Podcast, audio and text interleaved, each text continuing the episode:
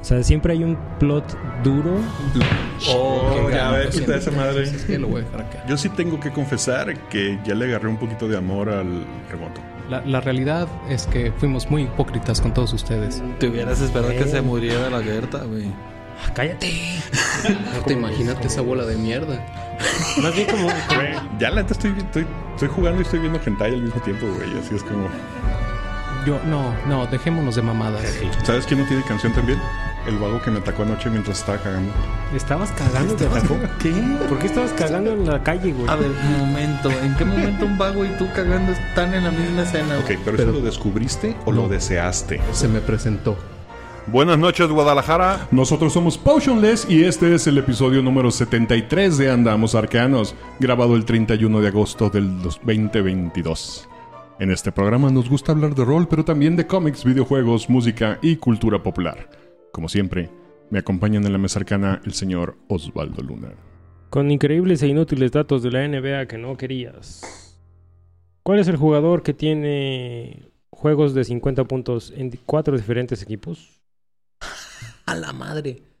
Esa está, esa está buena, güey. ¿El doctor? No. Jamal Crawford. No sabe. Wow. Así es, para los Toros de Chicago, para los Knicks de Nueva York, para los Guerreros de Golden State y los Soles de Phoenix. Nice. No, pues sí es una riata ese cabrón. Espérate a la que sigue. Why do they look at your feet and not your eyes? Fear. They can see their soul in the reflection of the blade. A fragile and unveiling sliver of light, writhing through the spectral darkness like one. For now, they know their true maker. And may I ask what that is? Fire and tempered steel. True as the rivers flow. Unrelenting as time itself. El Neandertal. Vaya. De Michelo Galvez. No la Ah, Ey, sí, bueno, yo. Estamos estrenando estudios. Y en esta ocasión contamos con la rutilante presencia de nuestro brother Irving de Roll Per Second. ¿Cómo estás, Irving? Excelente, súper contento de estar por acá. Rutilante. Y yo soy Quetzal Revolver, muy contento de poder comunicarles que seguimos teniendo patrocinadores oficiales VIP. Y ellos son Shaula, quien además se ganó el, fasti- el fanzine. Ando muy trabado desde el, desde el episodio pasado. Tome más cerveza. Sí. El fanzine en el episodio anterior. Y el Conde Duque Reyes, quien no se ganó el fanzine porque no participó. Pero tiene una camiseta de Osobúo que Oh, hice de edición limitada. Que por cierto, Michelle también trae una ahorita. Chulada, ¿eh? Y no solo estamos felices por eso, sino, como ya dijeron, estamos estrenando estudio de grabación.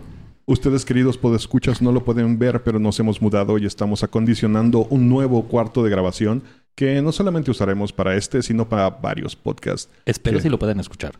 Que estaremos presentándoles próximamente. Así, para también nuestras aventuras de rol en YouTube, que pronto reanudaremos, y aparte estaremos en Twitch por fin. Ya vamos a poder decir Potionless Studio presenta. Y no solo eso, sino que tú y tus amigos quieren grabar sus propias aventuras de rol o podcasts, estén pendientes porque pronto tendrán la manera de hacer uso de estas bonitas instalaciones también, Sí, también. para que se escuchen tan lúbricos y sensuales como nosotros. Y rutilantes, no lo olvides. Y bueno, ahora sí, Irving, una vez más, bienvenido al show. Platícanos. Espera, no quiero robar el, el, el trueno, pero cuando Michelle dijo que estamos estrenando estudio, debiste haber puesto esas fanfarras, este... Las te, te, te, te, te. De, de hecho, Deberían de estar ahí a la mano. ajá. Solo sa- es una recomendación. No, no sabía que me iban a interrumpir en mi, en mi intro. Anyway, Siempre, siempre, siempre existe la postproducción. seguro. Como cuando le meto las, las, las grillitos cuando me preguntan cosas incómodas. ¿Eso ha pasado? Va a pasar en el, en el que va a salir mañana. Sácate. Vaya. Pero ahora Anyway, sí, ahora sí. Irving, bienvenido a la mesa arcana. No, pues muchísimas gracias por tener el espacio abierto para fin de poder venir a cotorrear con ustedes en Andamos Arcanos. Eh, un podcast que obviamente escucho constantemente. Más te vale. Te Sí, cae. claro.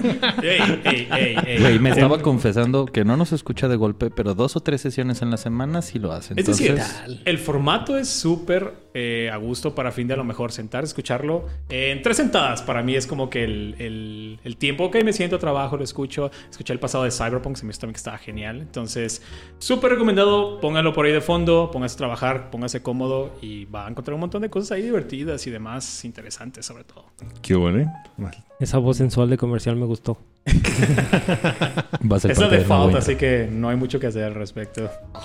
Pero entonces, a ver, platícale a nuestros podescuchas que todavía no te conocen qué es lo que haces. Bueno, pues básicamente soy una especie de entusiasta de los juegos de rol. Tengo ya algún tiempecito produciendo contenido, más como que enfocado un poquito por el lado de cuestiones de juegos, aventuras, entre otras cositas que puedes imprimir en tu casita, muchas totalmente gratuitas. Hago un poquito de blogging, hago un poquito de básicamente todo lo que se me dé la gana crear. Esa es la libertad que tengo.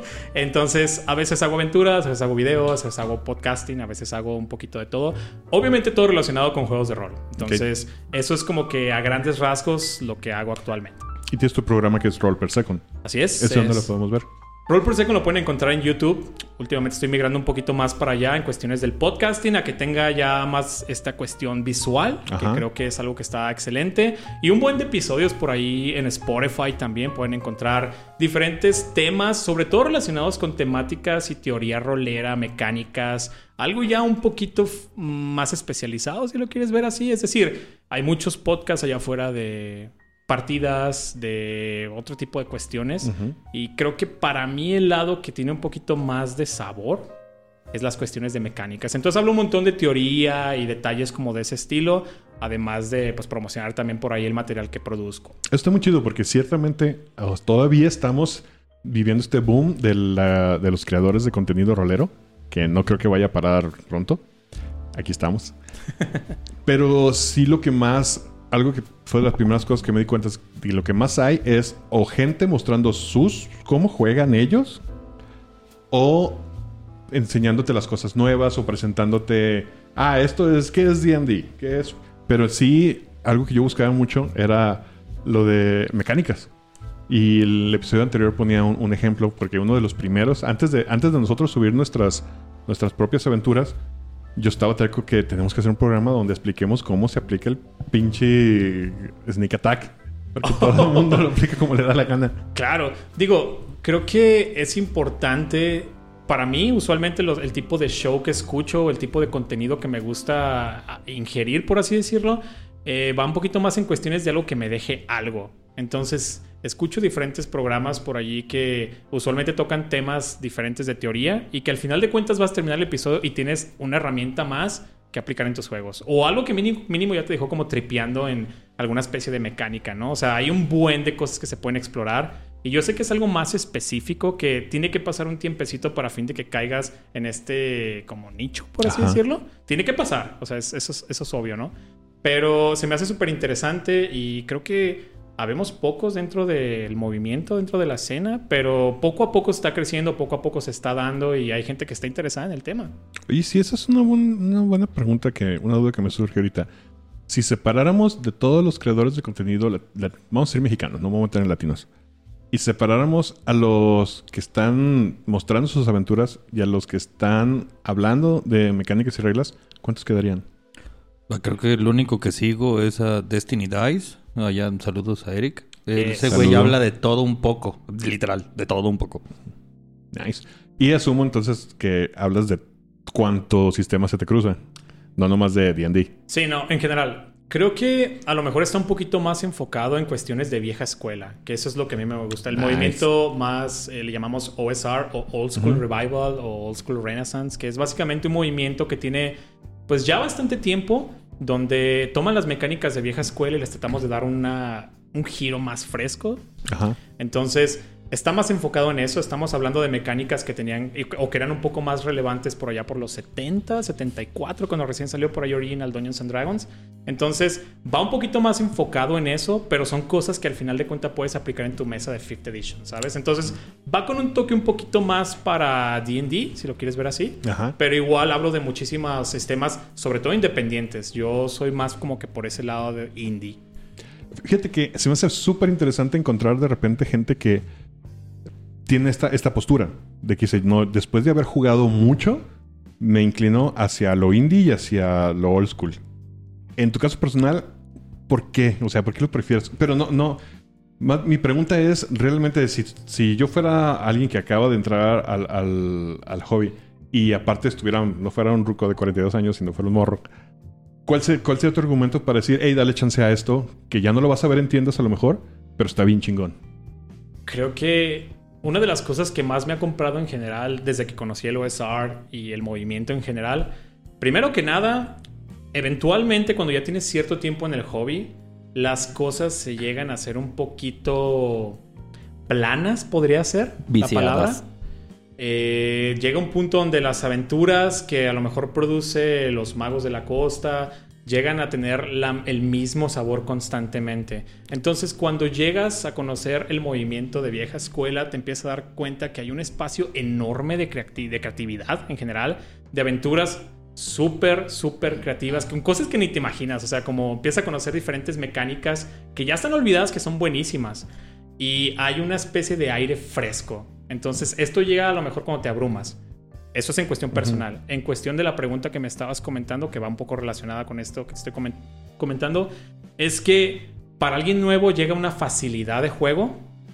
No, no juegos no tan crunchies, no tan llenos de reglas, con un montón de espacio para que te dé esta libertad de creación, que es algo que no encuentro en los juegos modernos. Ese podría ser eh, un punto de, a favor para alguien que empezara en el OSR o en la vieja escuela, es decir, pocas reglas, más juego, más creatividad. Y, y hablando, empezando por pocas reglas y más creatividad, creo que siempre hemos utilizado un favorito de la mesa de aquí de Potionless como Morgborg, como ejemplo.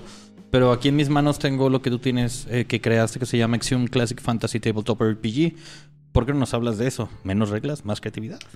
Así es. Pues básicamente es un mini fanzine que creé con un sistema de reglas ultra ligeros. Es un micro RPG o un micro juego de rol enfocado a lo que sería el movimiento que acabamos de mencionar ahorita de Old School Renaissance, es de vieja escuela.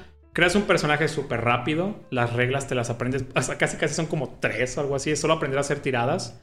Eh, el combate es súper rapidísimo y hay un montón de espacio para fin de que la aventura pueda crecer en cuestiones de aventura y no solo en cuestiones de combate o de reglas que te ayuden a pelear, por así decirlo. Entonces, es un microsistema ideal para personas que están comenzando a jugar o ideal para aquellos que ya no tienen el tiempo de aprender feats y cosas y add-ons y demás este, parafernalia. Entonces es algo súper ligero que puedes cargar en tu bolsa, que lo puedes sacar donde sea y que utiliza un sistema de dado de 6. Entonces puedes sacar los dados del Monopoly, imprimirlo en tu casa y donde sea puedes empezar a jugar de ya. Impreso en el formato que tengo aquí, cabe destacar para todos nuestros escuchas que es aproximadamente del tamaño de una tarjeta de crédito un poquito más grande y son cuatro páginas que condensan en partes básicas la creación de aventuras, eh, de aventureros, subir de nivel, equipo, aventura, combate y monstruos.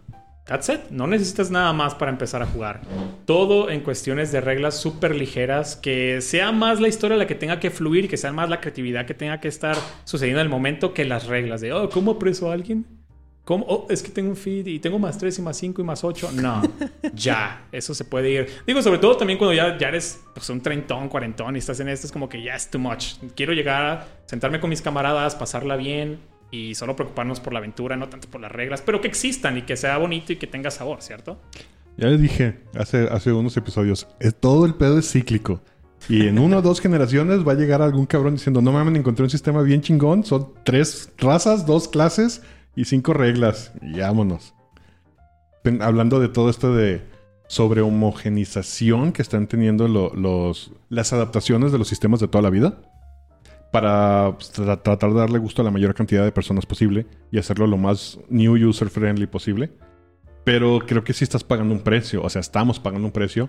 Y es esto que se está convirtiendo en como en un slush de, de lo mismo y ya todo sabe igual. Ya Ravenloft Sí. sabe igual, a Raven- Everon sabe igual.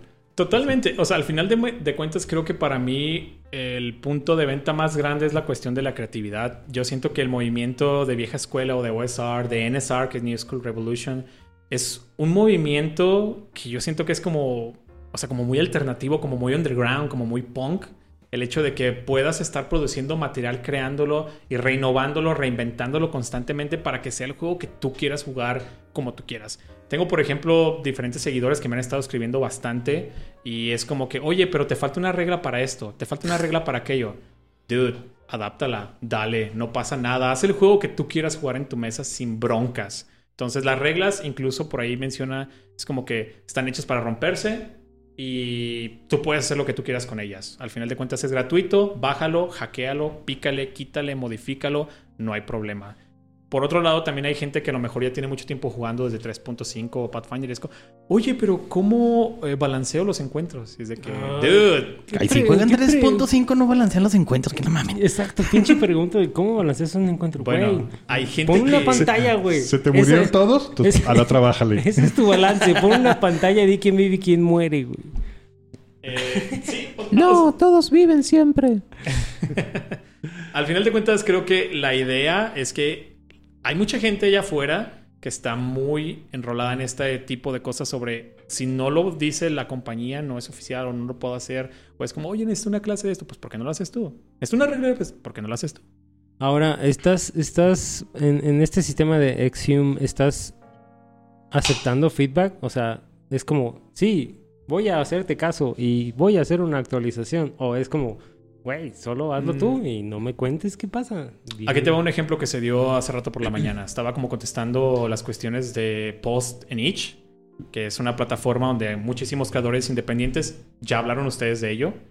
Eh, por si quieren ir al episodio. Este. Alguien me preguntó temprano como, oye, ¿qué pasa si alguien de los jugadores crea un personaje y le sale una tercia de números? Porque al momento de crear un, este, un aventurero, dependiendo de tu estadística más alta, determina tu clase. Para cuestión de facilidad, si hay gente nueva, ¿no? La alternativa es, tú crea tu clase, no pasa nada. Entonces me quedé pensando y le dije, ¿qué te parece esto? Le en un comentario. Voy a inventar una regla ahora mismo. Y fue como que, ok, las estrellas están a tu favor, la suerte te sonríe.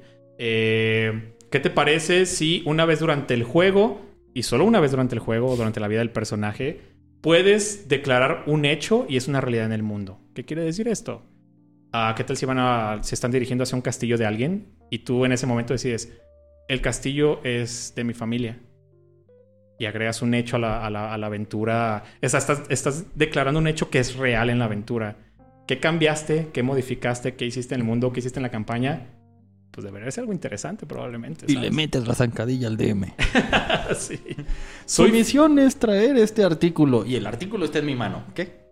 Una vez. Sí, o el artículo siempre estuvo en mochila. ¿Por qué? ¿Cómo llegó ahí? ¿Acaso- Because fuck you. Porque el destino es muy cabrón para mí. Al final, el verdadero tesoro son los amigos que hicimos en el camino. Sí, un mensaje de nuestros patrocinadores.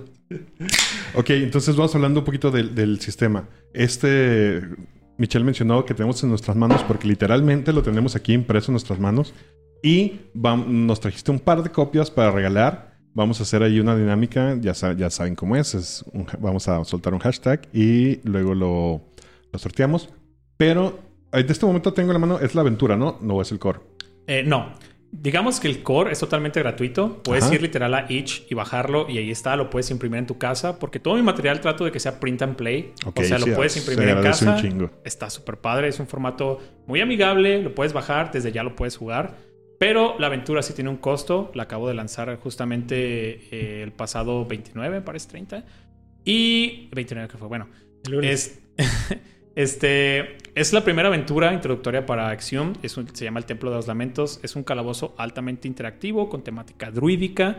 Entonces hay un montón de cosas que vas a correr a los aventureros por ahí y van a salir y no va a ser lo mismo. O sea, van a cambiar y va a pasar un montón de cosas. ¿Y van a salir?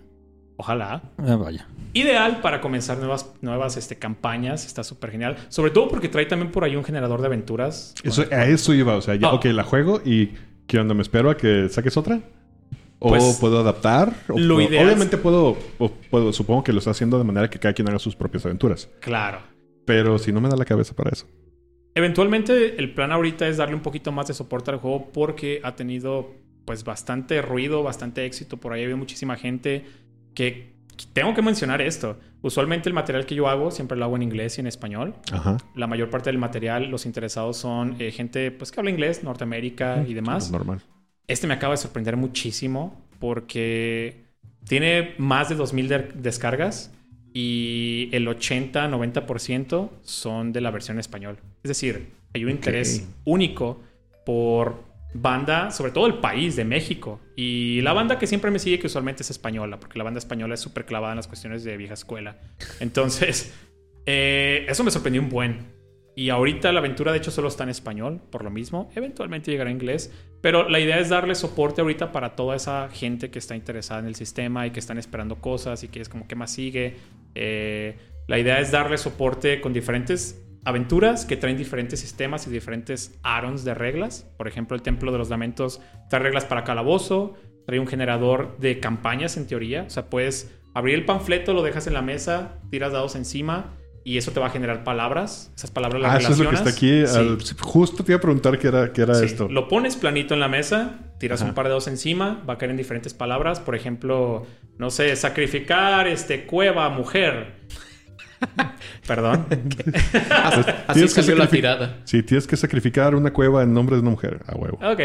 Ya es cuestión del, del referee, cómo relacione las palabras. Y eso deja un buen espacio para la creatividad, que es lo más importante. Es como do it yourself, hazlo tú mismo, pero con un empujoncito, ¿no? Va. ¿Y de dónde lo puedes descargar? De igual, de mi página de Edge. Ahí tengo todo mi cotorreo. Pueden eh, buscarme como arroba roll per second, ya sea en, en IG, en Instagram o en Twitter. Y van a encontrar por ahí los links a todos mis lugares. De todas maneras, en los show notes va a estar el link a tu página para que chequen todo. Pero aparte del físico que vamos a estar rolando, nos trajiste un par de códigos de descarga para la aventura que está a la venta. Así es. Sí, la aventura tiene un costo de 3.99 dólares. Pero en este caso trajimos un par de códigos promocionales para fin de que haya por ahí alguna mecánica y pues lo pueden descargar. Huevo, chingón, chingón. Ok, entonces, ya, ya me hypeaste. Entonces, ahora sí platícame bien cuál es, cómo, cómo, cómo, no el sistema, sino el entorno. O sea, cuál es el mood de, de este juego. ¿Qué, qué puedo esperar? Ok, primero que nada, eh, no existe una especie de ambientación per se. O Ok. sea, no There existe is un no mundo... setting. Sí, o sea, no existe un mundo como por ejemplo lo sería el de D&D, Forgotten Realms o whatever. Es decir, quiero que la misma gente que lo juegue cree su propio ambientación. Yo solamente le estoy proveyendo las herramientas necesarias para que ellos hagan lo que ellos quieran hacer. Entonces, ¿lo quieres adaptar a un mundo como Everron? Adelante. ¿Quieres que tenga western, katanas y armas de fuego? Adelante. La idea es que tengas un sistema suficientemente simple y adaptable para que hagas lo que tú quieras con él. Ah, simple. Autocomercial. Creo que, hay una, creo que hay una película con lo, diji- con lo que dijiste. Sí, creo que es Western, y katanas y, espacio, ¿no? Es algo Kung como... Fury? De hecho, se llama Sol Rojo, güey. Por Ah, eso nos llamamos Sol Rojo. Red, Red Sun. Es, es una película donde a un samurái le lo, lo envían al viejo este a otorgar un regalo. Pero el regalo se lo roban. Y el vato se junta con un outlaw para recuperar eso que les robaron. ¿De cuándo es? Uh, güey, western.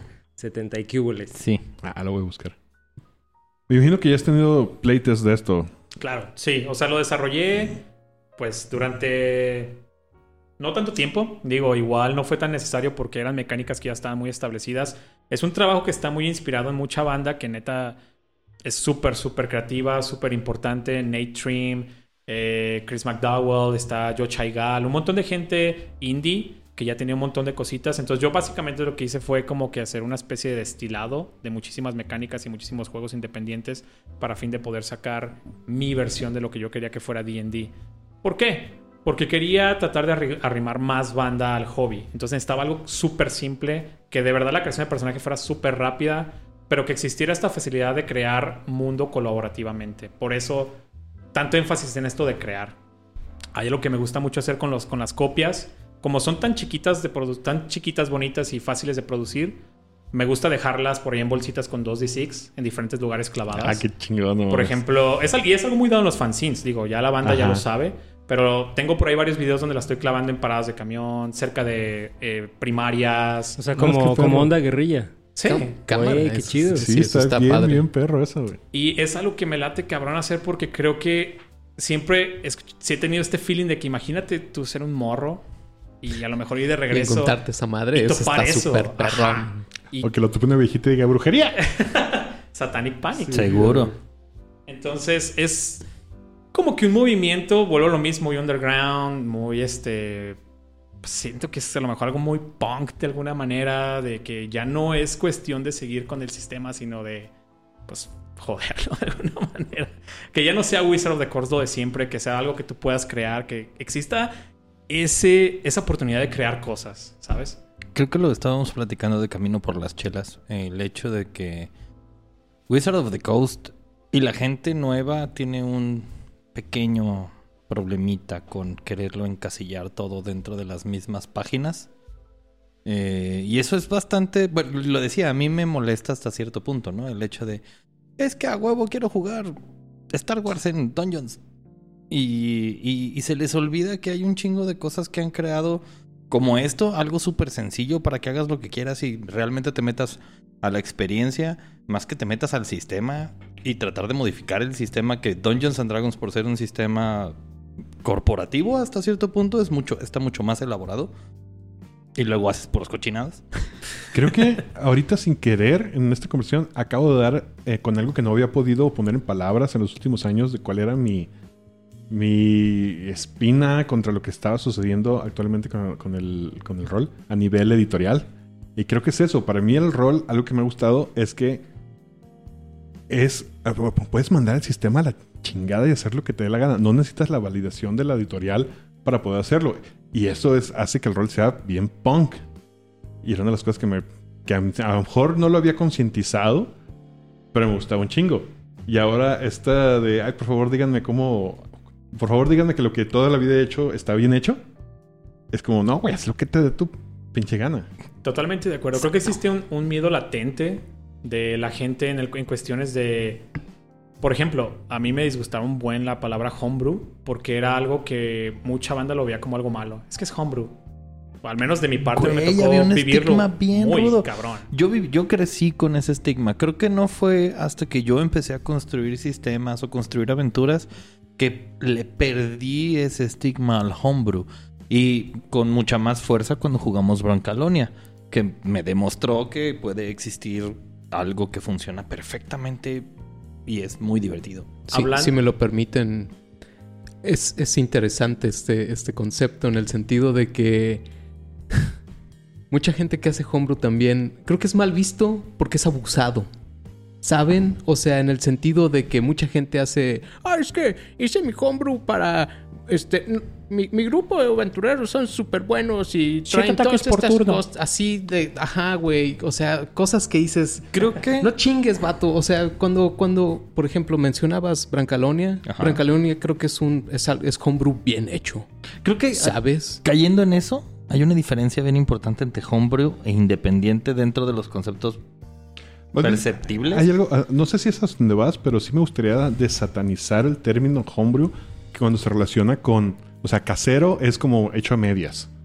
Porque puede ser hecho súper profesionalmente. Es, Es- que es que sí hay mucho de eso. Ah, no, lo que lo hay. es- pero no, no es. O sea, no está a huevo. O sea, hay, hay- hay- aunque sean pocas, hay ejemplos de que no. Ahora, antes de que continuemos, esto es una charla, creo que se amenizó en cierta manera, pero no es el tema del día de hoy. Cierto. Ya estamos, ya nos vamos a pelear aquí. Ok, No, vamos es- a tener que hacer otro capítulo interesante, de definitivamente. Homebrew Hay que versus volver a venir. Irving. Gracias, sí, con todo gusto. Ya está. Homebrew versus indie. Oye, algo que yo creo que la banda no sabe, y no sé si los que sí te siguen se dan cuenta, es que realmente haces un, un esfuerzo muy, muy, Para estar tan guapo. Y tener una voz tan muy, Aparte, muy sí. consciente de hacer un reach out a creadores de otros idiomas. Sí. la cosa es que la banda que yo sigo, o la banda que me inspira, o la banda que de verdad deja algo positivo, a lo mejor decirlo en mi vida, de cuestiones, eh, volvemos al mismo, creativas, es usualmente gente que está haciendo cosas que neta están experimentando con un montón de mecánicas y juegos que algo mainstream o que algo eh, popular, pues no jamás lo va a hacer, porque ellos ya tienen un esquema de negocios. Desde allí ya es otro mundo. Entonces, Y sí. aquí, M aquí con los calzones bien abajo esperando eh, Que te. Dragonlance. No, Dragonlance y la aventura de Lord Sod. Porque por mis calzones.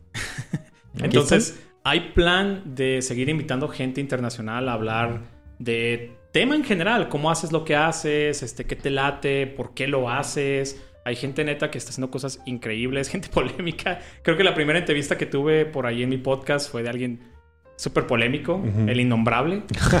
Sí, No, hombre. innombrable. Pero aquí lo nombramos y te nombramos y te invitamos a nombrarlo.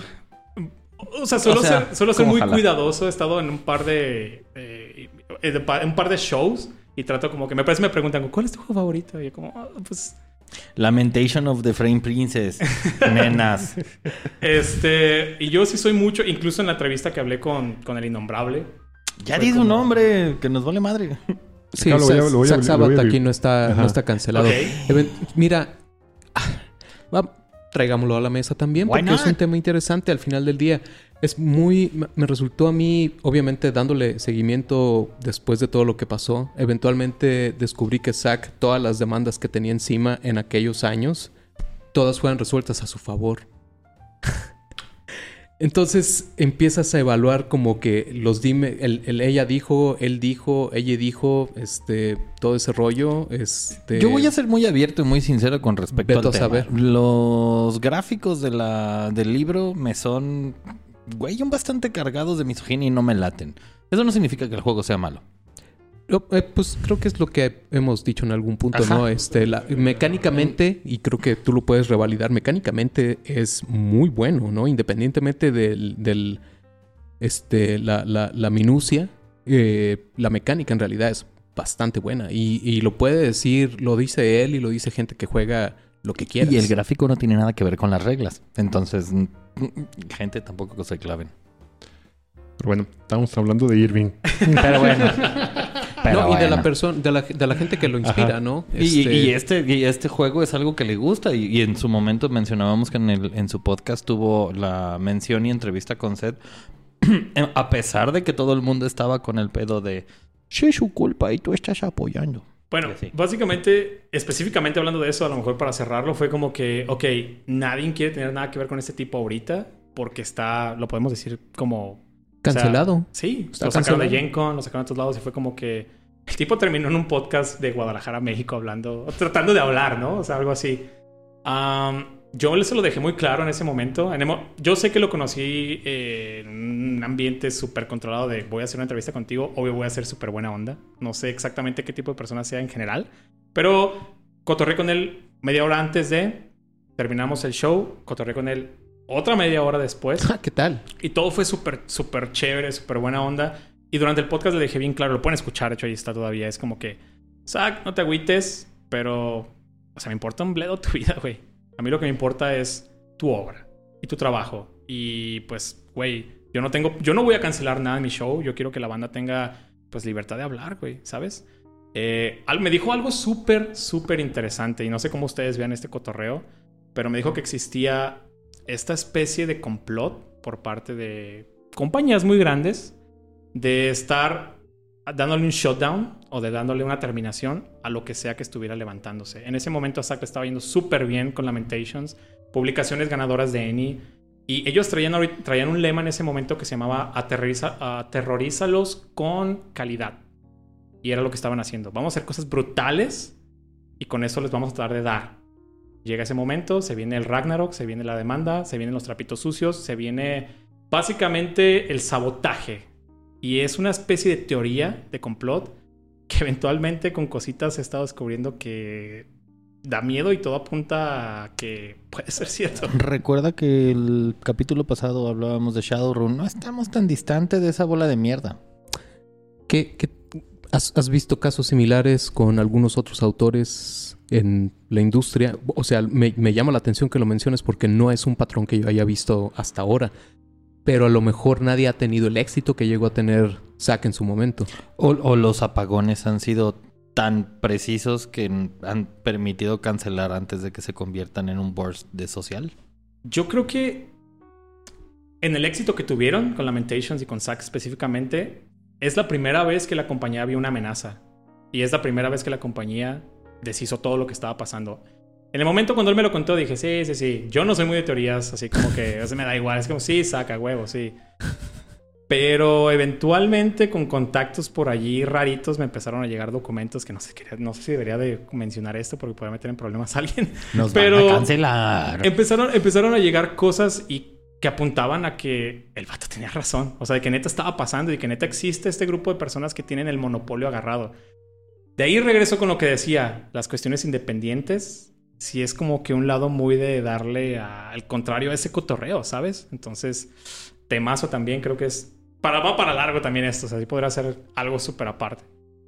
Que ya quiere su capítulo en el podcast. Oye, antes de que agarremos más monte, aparte hablando de fanzines, también estuviste en el de Kamikaze Zombies from Space. Sí, de hecho allí fue donde fue el lanzamiento del sistema de Axiom. Ahí Ajá. lo lancé eh, gracias a Hugo. Oh, Nice. Gracias a Hugo y pues básicamente el esfuerzo que tuvo para fin de sacar adelante esto. Yo me encargué de la maquetación, el diseño editorial y pues básicamente todo lo que las cuestiones de diseño para fin de poder sacarlo adelante. Entonces estuve súper contento de que Hugo eh, se haya arrimado conmigo para fin de darme la Saludos. oportunidad de trabajar en eso. Y fue algo súper genial, un fanzine totalmente gratuito con creadores mexicanos que se lanzó básicamente en Gen Con en la mera sí, mata, fue ¿no? donde se Y, distribuyó. y- y- y yo sí quiero poner el punto de que tú y yo en ese mismo fanzine lanzamos al mismo tiempo sistemas completamente diferentes para un objetivo similar. Claro. El que hagas lo que se te hinche tu chingada gana. Y estuvo genial, digo, hubo un montón de gente que se arrimó a participar. Faltó espacio para más banda. O sea, neta, sí hubo mucha gente que se arrimó a, oye, yo quiero darle, yo- esta plataforma me late. Una respuesta genial. Hugo me contó también por allí, y digo, ya ustedes ya lo tuvieron también acá. Repartió el fanzine eh, a empresas grandes, a, gente chiquita, básicamente a todo el mundo para que supieran, hey, existimos, aquí estamos y estamos haciendo cosas, pues chidas. Y la neta, yo he visto. Y bueno, mi pregunta es: ¿cuál ha sido el feedback- que tú has visto del fanzine? Porque de este lado, en, tanto en Twitter como a modo personal, güey, es muy, muy, muy bueno. Esto es, es una publicación muy bien hecha, está muy chida. Y no lo digo porque hayamos participado en ella. O sea, realmente quedó. Es un esfuerzo bien chingón. Está bien guapa. Sí. Ah, creo que la mayor parte de la gente cuando empezamos como que a anunciarlo y a juntar gente creían que iba a ser eh, algo a lo mejor muy como lo que yo hago, una revista impresa en casa, impresa y engrapada. Pero Hugo se quiso ir un paso más adelante y quiso darle este formato más sólido, algo más bonito. O sea, una vez que la ves impresa, la verdad es que sí se ve algo de calidad. Entonces, abrió muchas puertas para mucha banda que quiere subirse a lo que sigue. Y que hay este, también por allí oportunidad de fin de poder re- realizarlo un poquito más seguido. Entonces, estamos trabajando para ver cuál es el siguiente paso del fanzine. De hecho, cuando lo vi, agarré, eh, después de ese programa agarré a Hugo porque yo entré en modo alborotador, como me suelo poner. Y era de, güey, ¿y si hacemos esto cada dos meses? Así que si me lo llevamos aquí, y si lo llevamos allá, y si... ¿Qué tal? Detente. Sí, ya sé, ya hay demasiada, ya hay demasiada chamba. No. Pero ya con todo eso que dijo, ya tenemos planeadas ediciones en español, ediciones en inglés, ediciones anuales con add-ons y ediciones puras mamadas. Ya sabes cómo somos. ¿Y tú, cuál ha sido, cómo te ha ido con tu experiencia en YouTube? Pues realmente tengo trabajando. Digo, mi proyecto tiene alrededor de como cuatro años, pero no sé si a ustedes les pasó. Puede ser que sea algo en común. Yo empecé con el blog y dije, bueno, lo voy a subir cada que pueda y cada que quiera y whatever. Entonces, cuatro años duró como que en algo muy como que sí hago y no hago y de repente sí, de repente no.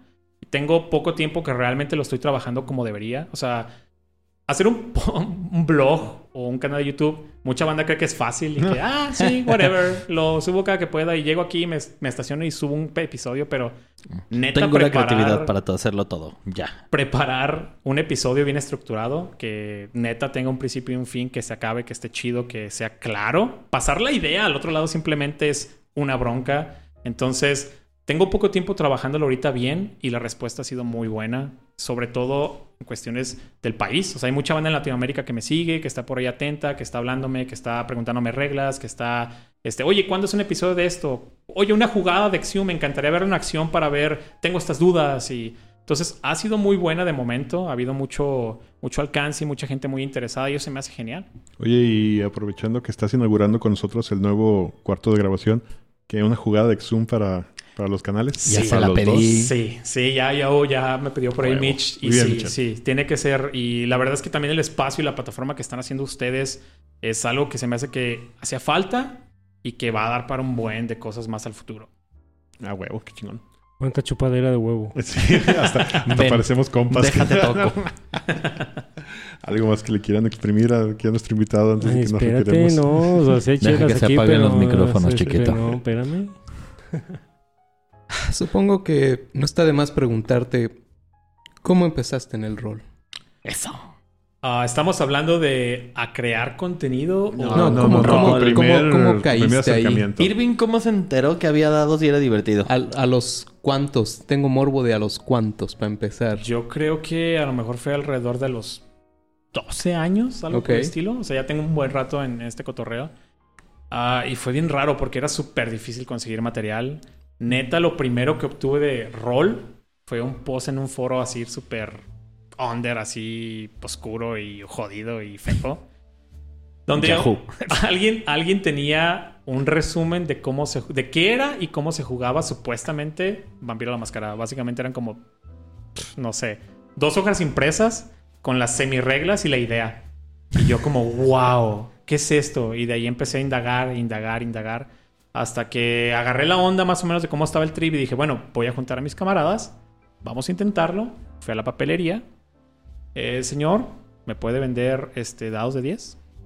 ¿Qué? ¿Dados de cómo? El tipo se me quedó viendo y me dijo, eso no existe. Y yo, fuck. Entonces, eventualmente di con Fantástico, eh, que en ese momento era Comic. Comic Castle. Y agarré como un kilo de dados, como pues, un morro. Y eran como un chingo de feria. Y no tenía lana. Entonces, Yes. solo me llevé como dos. y de ¿Te ahí seguí. así, la canastita llena de Me voy a llevar esta. 3.500 pesos. Güey, lo dices de chiste, pero... No, Es no, no, de- son anécdotas. Yo lo sé, güey. Yo lo pinche sé. realidad. Eh, Neta, Mi primer set que- de dados, yo según yo iba a comprar un manual y unos dados. Solo salí con los dados. Triste yo.